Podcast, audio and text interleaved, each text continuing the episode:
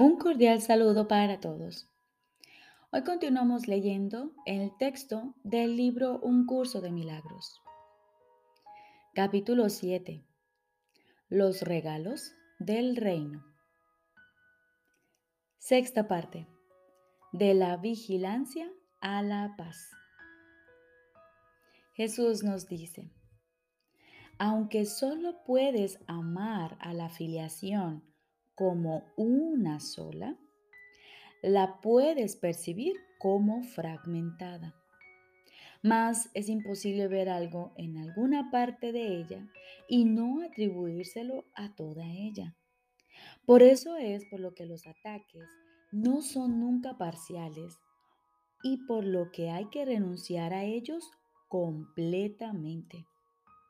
Si no se renuncia a ellos completamente, no se renuncia a ellos en absoluto. El miedo y el amor fabrican o crean, dependiendo de si es el ego o el Espíritu Santo el que los engendra o inspira. Pero en cualquier caso, retornan a la mente del pensador y afectan la totalidad de su percepción. Eso incluye el concepto que tiene de Dios, de sus creaciones y de sí mismo. Dicho pensador no apreciará ni a unos ni a otros si los contempla con miedo, pero los apreciará a todos si los contempla con amor. La mente que acepta el ataque es incapaz de amar.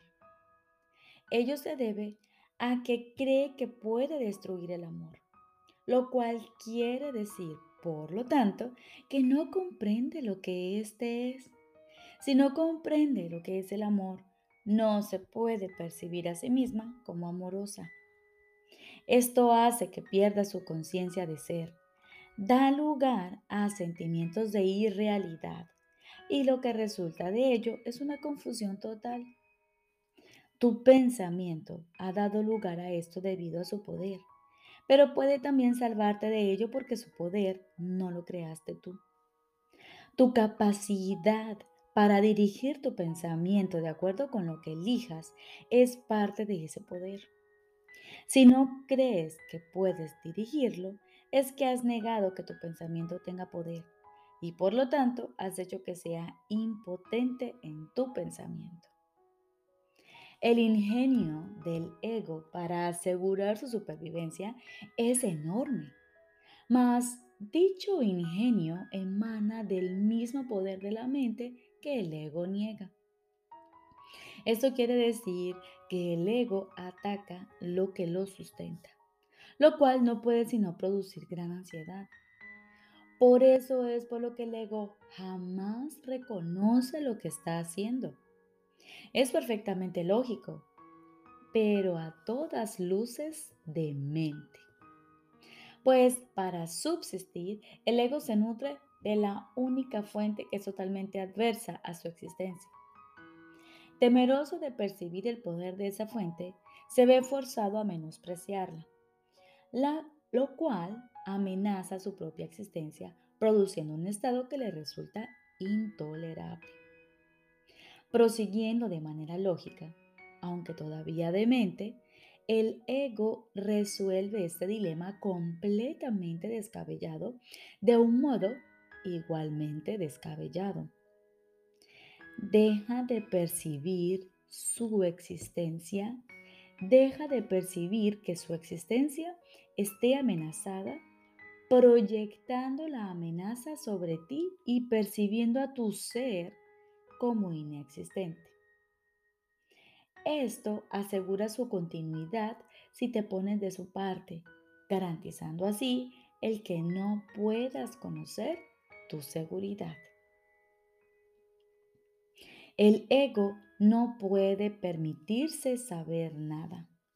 El conocimiento es total y el ego no cree en totalidades. En este descreimiento estriba su origen. Y aunque el ego no te quiere, le es fiel a sus propios antecedentes y engendra tal como fue engendrado.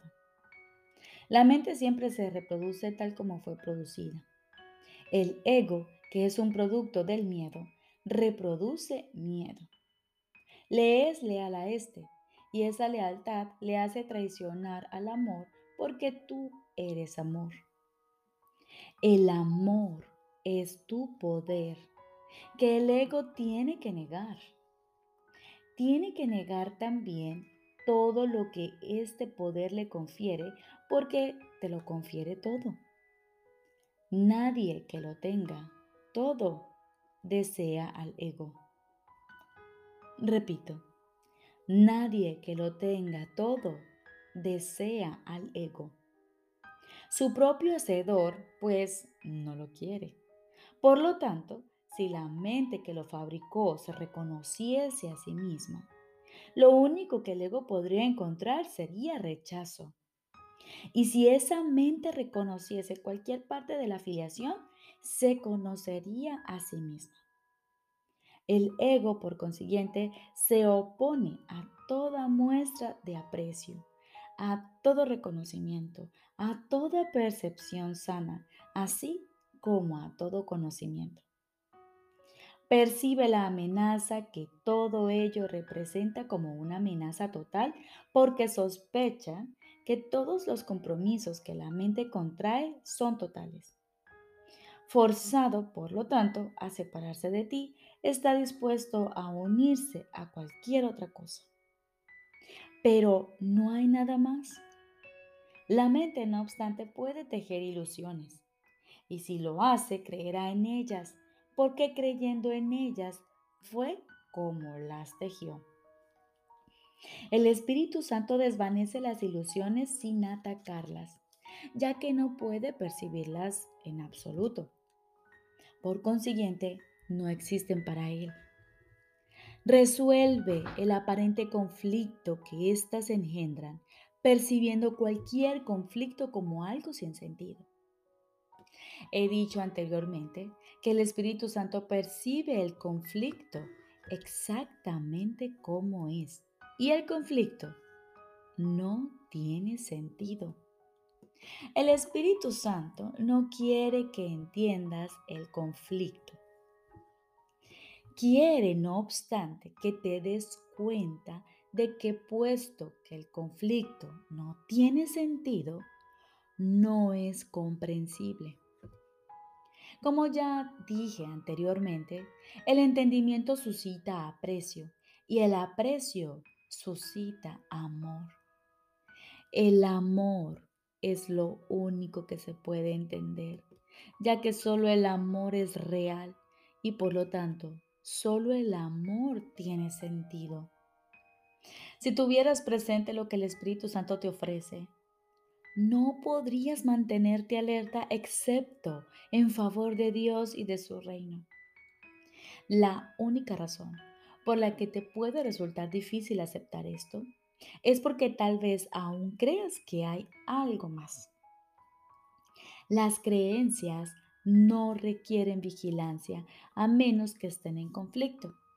Si lo están, es que hay elementos conflictivos en ellas que han desencadenado un estado de guerra, haciendo que sea imprescindible mantenerse alerta. Cuando se está en paz, no es necesario estar alerta. El estado de alerta es necesario contra las creencias que no son ciertas y el Espíritu Santo nunca lo habría solicitado si tú no hubieses creído lo falso. Cuando crees en algo, haces que sea real para ti. Cuando crees en lo que Dios no conoce, tu pensamiento parece contradecir al suyo y esto hace que parezca que lo estás atacando. He señalado repetidamente que el ego cree que puede atacar a Dios y trata de convencerte de que eso es lo que tú has hecho. Si la mente no puede atacar el ego, el ego con perfecta lógica arriba a la conclusión de que tú no puedes ser otra cosa que un cuerpo. Repito, he señalado repetidamente que el ego cree que puede atacar a Dios y trata de convencerte de que eso es lo que tú has hecho. Si la mente no puede atacar, el ego con perfecta lógica arriba a la conclusión de que tú no puedes ser otra cosa que un cuerpo. Al negarse a verte tal como eres, puede verse a sí mismo como él quiere ser. Consciente de sus debilidades, el ego quiere que le seas leal, pero no como realmente eres.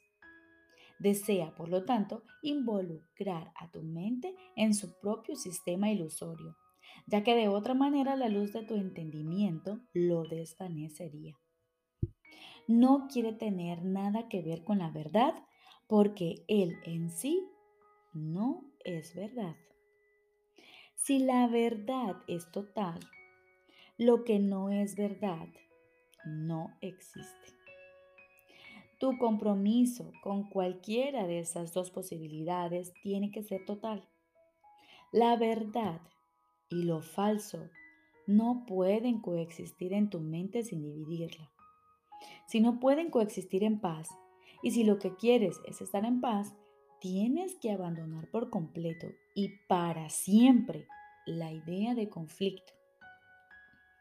Esto requiere que te mantengas alerta mientras no te des cuenta de lo que es verdad.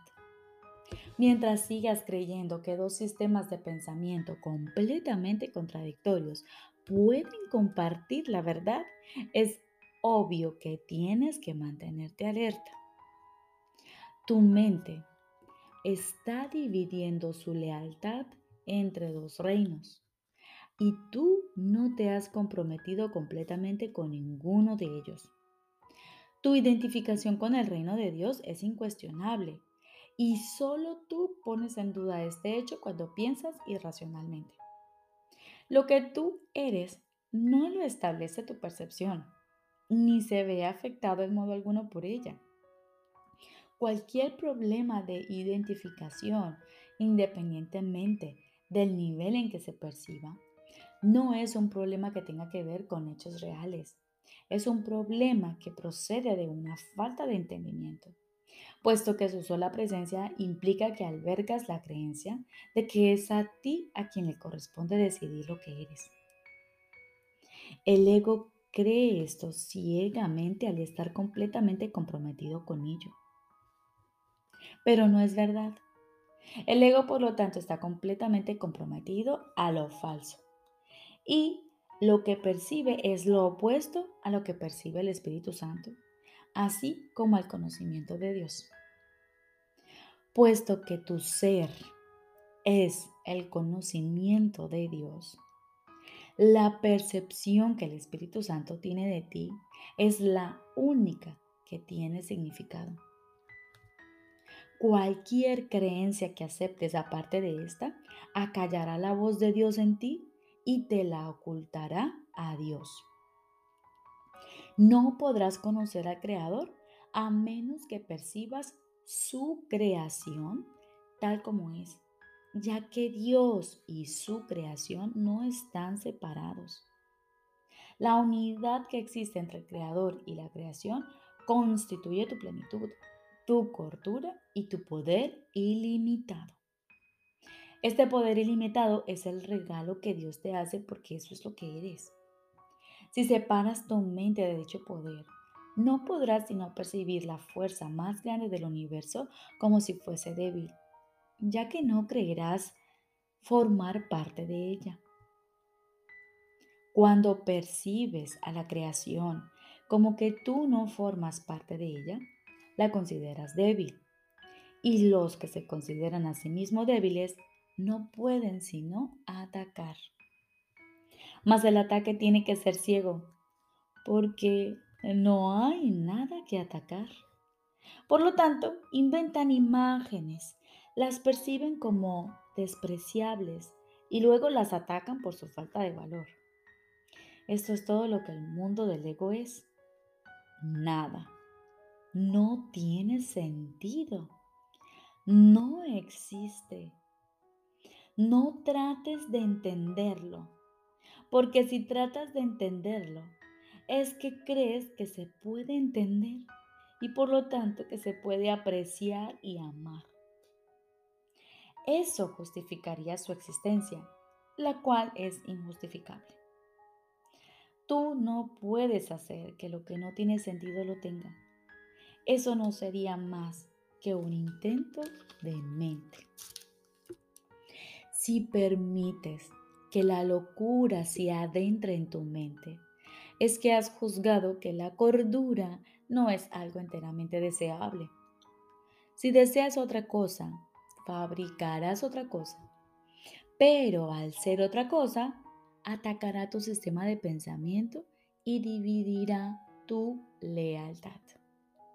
En ese estado de división, no te será posible crear y tendrás que mantenerte alerta contra dicho estado porque lo único que se puede extender es la paz.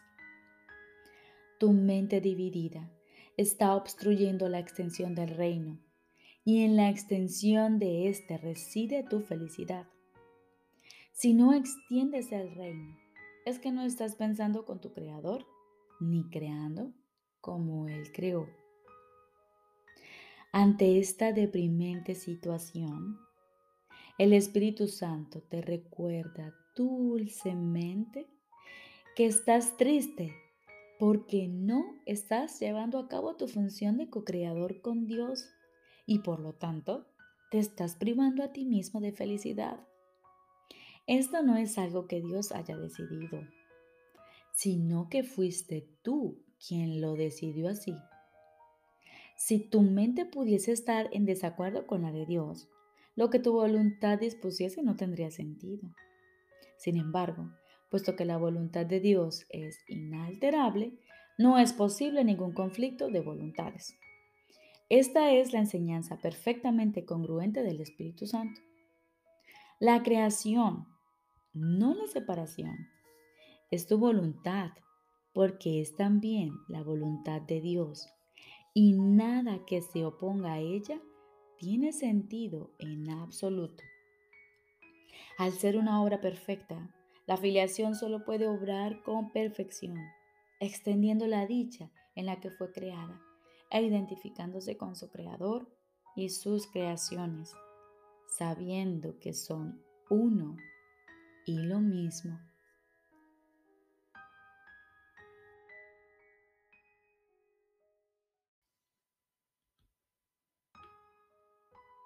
Ahora continuamos con el libro de ejercicios. Se da comienzo hoy con el primer repaso. Introducción. Hoy comenzaremos una serie de sesiones de repaso. Cada una de ellas abarcará cinco de las ideas ya presentadas, comenzando con la primera y terminando con la quincuagésima. A cada idea le sigue un breve comentario que debes tener en cuenta al hacer tu repaso. Durante las sesiones de práctica, los ejercicios deben llevarse a cabo de la siguiente manera. Comienza el día leyendo las cinco ideas, incluyendo los comentarios. De ahí en adelante no es necesario seguir un orden determinado al repasarlas, aunque se debe practicar con cada una de ellas por lo menos una vez. Dedica dos minutos o más a cada sesión de práctica, pensando en la idea y en los comentarios que le siguen después que los hayas leído. Haz esto tan a menudo como te sea posible durante el día. Si una de las cinco ideas te atrae más que las otras, concéntrate en ella. Sin embargo, asegúrate de repasarlas todas una vez más al final del día. No es necesario abarcar ni literal ni concienzudamente los comentarios que siguen a cada idea en las sesiones de práctica. Trata más bien de poner de relieve el punto central y de pensar en dicho comentario como parte de tu repaso de la idea en cuestión. Después de leer la idea y sus comentarios, los ejercicios deben hacerse, a ser posible, con los ojos cerrados y cuando estés solo en un lugar tranquilo. Hacemos hincapié en este procedimiento para las sesiones de práctica debido a la etapa de aprendizaje en la que te encuentras.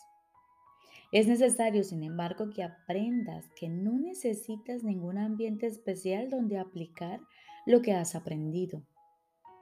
Tendrás más necesidad de tu aprendizaje en aquellas situaciones que parecen desagradables que en las que aparentan ser apacibles y serenas. El propósito de tu aprendizaje es capacitarte para que la quietud te acompañe donde quiera que vayas y para que cures toda aflicción e inquietud. Esto no se consigue evadiendo tales situaciones y buscando un refugio donde poder aislarte. Ya aprenderás que la paz forma parte de ti y que solo requiere que estés presente para que ella envuelva cualquier situación en la que te encuentres. Y finalmente aprenderás que no hay límite con respecto a donde tú estás, de modo que tu paz está en todas partes, al igual que tú. Notarás que para los efectos de este repaso, algunas de las ideas no se presentan en su forma original. Úsalas tal como se presentan aquí. No es necesario volver a las lecciones originales ni aplicar las ideas tal como se sugirió entonces. En lo que ahora estamos haciendo hincapié es en la relación que existe entre las primeras 50 ideas que hemos presentado hasta el momento y en la cohesión del sistema de pensamiento hacia el cual te está conduciendo.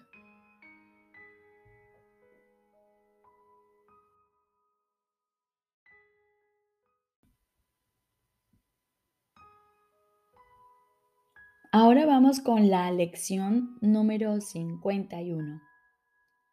El repaso de hoy abarca las siguientes ideas. Primero, nada de lo que veo significa nada. Nada de lo que veo significa nada. La razón de que esto sea así es que veo lo que no es nada y lo que no es nada no tiene significado. Es necesario que reconozca esto para poder aprender a ver. Lo que ahora creo ver ocupa el lugar de la visión. Tengo que desprenderme de ello dándome cuenta de que no significa nada, para que de este modo la visión pueda ocupar el lugar que le corresponde. Segunda idea de repaso. Le he dado a todo lo que veo todo el significado que tiene para mí. Le he dado a todo lo que veo todo el significado que tiene para mí. He juzgado todo lo que veo y eso es, y solo eso es lo que veo. Eso no es visión. Es meramente una ilusión de realidad porque he juzgado sin tomar en cuenta la realidad. Estoy dispuesto a reconocer la falta de validez de mis juicios porque quiero ver. Mis juicios me han hecho daño y no quiero ver basándome en ellos. Tercera idea de repaso. No entiendo nada de lo que veo. No entiendo nada de lo que veo. ¿Cómo puedo entender lo que veo si lo he juzgado erróneamente? Lo que veo es la proyección de mis propios errores de pensamiento. No entiendo lo que veo porque no es comprensible. No tiene sentido tratar de entenderlo pero sí tiene sentido que me desprenda de ello y dé cabida a lo que se puede ver, entender y amar. Puedo intercambiar lo que ahora veo por esto, solo con estar dispuesto a ello. ¿No es esta una mejor elección que la que hice antes? Cuarta idea de repaso. Estos pensamientos no significan nada. Estos pensamientos no significan nada.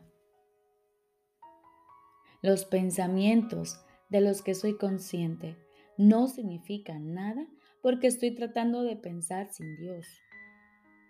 Lo que yo llamo, entre comillas, mis pensamientos, no son mis pensamientos reales en absoluto. Mis pensamientos reales son los pensamientos que pienso con Dios. No soy consciente de ellos porque he inventado mis pensamientos para que ocupasen su lugar. Estoy dispuesto a reconocer que mis pensamientos no significan nada y a abandonarlos. Elijo reemplazarlos por los que ellos tuvieron como propósito reemplazar. Mis pensamientos no significan nada. Sin embargo, toda la creación descansa en los pensamientos que pienso con Dios. Quinta idea de repaso. Nunca estoy disgustado por la razón que creo. Nunca estoy disgustado por la razón que creo. Nunca estoy disgustado por la razón que creo porque estoy tratando constantemente de justificar mis pensamientos. Estoy tratando constantemente de hacer que sean verdad. Hago de todas las cosas mi enemigo, de modo que mi ira esté justificada y mis ataques sean merecidos. No me he dado cuenta del mal uso que he hecho de todo lo que veo, asignándole ese papel. De hecho, esto, he hecho esto para defender un sistema de pensamiento que me ha hecho daño y que ya no deseo. Estoy dispuesto a abandonarlo.